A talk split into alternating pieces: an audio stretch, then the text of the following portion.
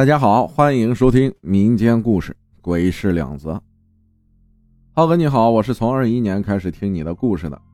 二一年啊，我被学校开除，回家，在家里上班，工作时无聊，无意间听到了你的故事，然后就爱上了。二一年上班的时候听，二二年上学上课的时候也听，到今年又上班，我还是听，怎么听都听不腻。之所以喜欢听你的故事。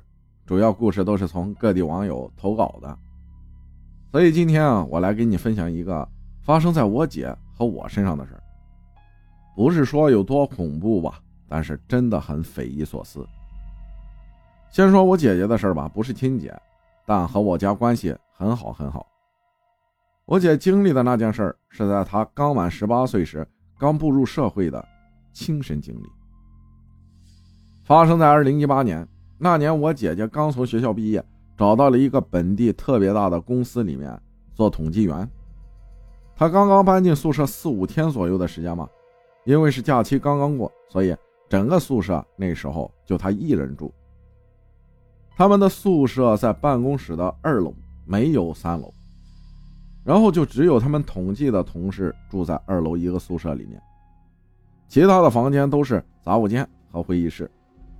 然后每天晚上十点的时候，值班的大叔会把一楼所有的房间、办公室检查一遍，确定好没有人才会把宿舍楼锁上。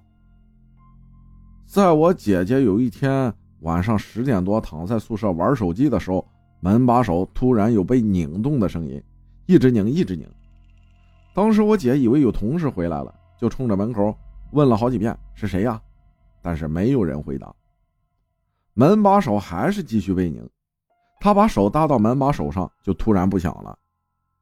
松开又开始响，然后他就立刻把门锁打开，但楼道里连一个人影都没有。当时也不知道为什么，他说他感觉不到害怕，走到楼道里面问有人吗？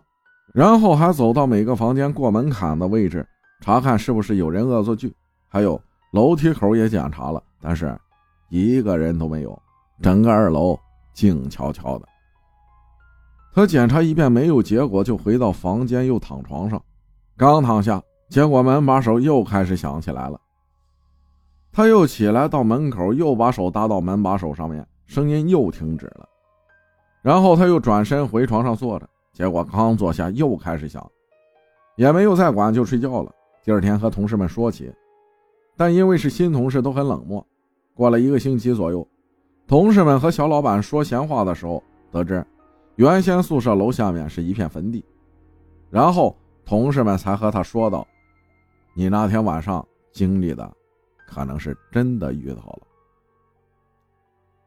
还有一件事是我的事儿，这件事发生在二零二一年夏天的一个晚上，当时我没有上学，因为五月份被学校开除了。这里先介绍一下我家里，我家里是做生意的。我二一年不上学后，就一直在自己家里干活。记得那天天很热，然后呢，我又累了一天。晚上睡觉的时候，因为第二天要和家里出去两天，我怕在车上的时候手机充电太慢。当天晚上就给充电宝充上了电。记得好像是七月份吧。总之那天晚上很热。我那天晚上啊，还偏偏没有开空调。也不知道是哪根筋没打好，洗洗澡，准备好明天要穿的衣服，就放着浩哥的故事睡觉了。我充手机和充电宝的插排就放在我床头边上，离着我的头很近，可以说是紧贴着我的脸。因为当时又要充手机，又要充充电宝，数据头啊就不够了。我就在床底下找到了一个之前用过的，时间比较长，也不知道。是从哪儿整我屋里的？因为用了两次发热很严重，就不再用了。当天晚上实在没有找到别的，就想着拿它冲冲得了，然后我就睡着了。正睡得很死的时候，突然感觉到有一只手掐了我的脖子一下，给我掐醒了。我当时很懵，脖子也有点被掐后的感觉，然后我就找手机，这不找不要紧。我当时没有摸到手机，而是摸到了插排。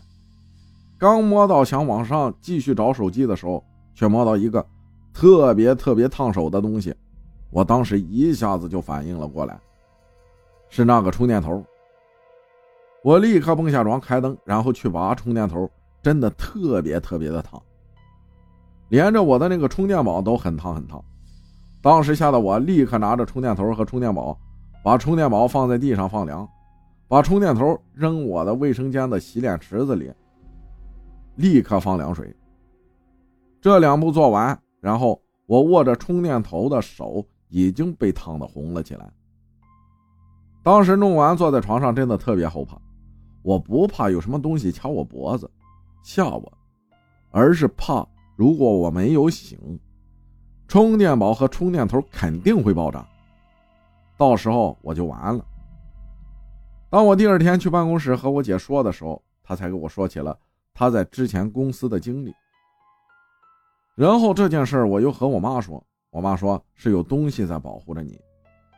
其实浩哥，我现在想起来我特别后怕，如果没有醒。它爆炸了，肯定会有大火，我肯定会被活活烧死的。感谢您分享的故事，啊，冥冥之中都是注定吧。感谢大家的收听，我是阿浩，咱们下期再见。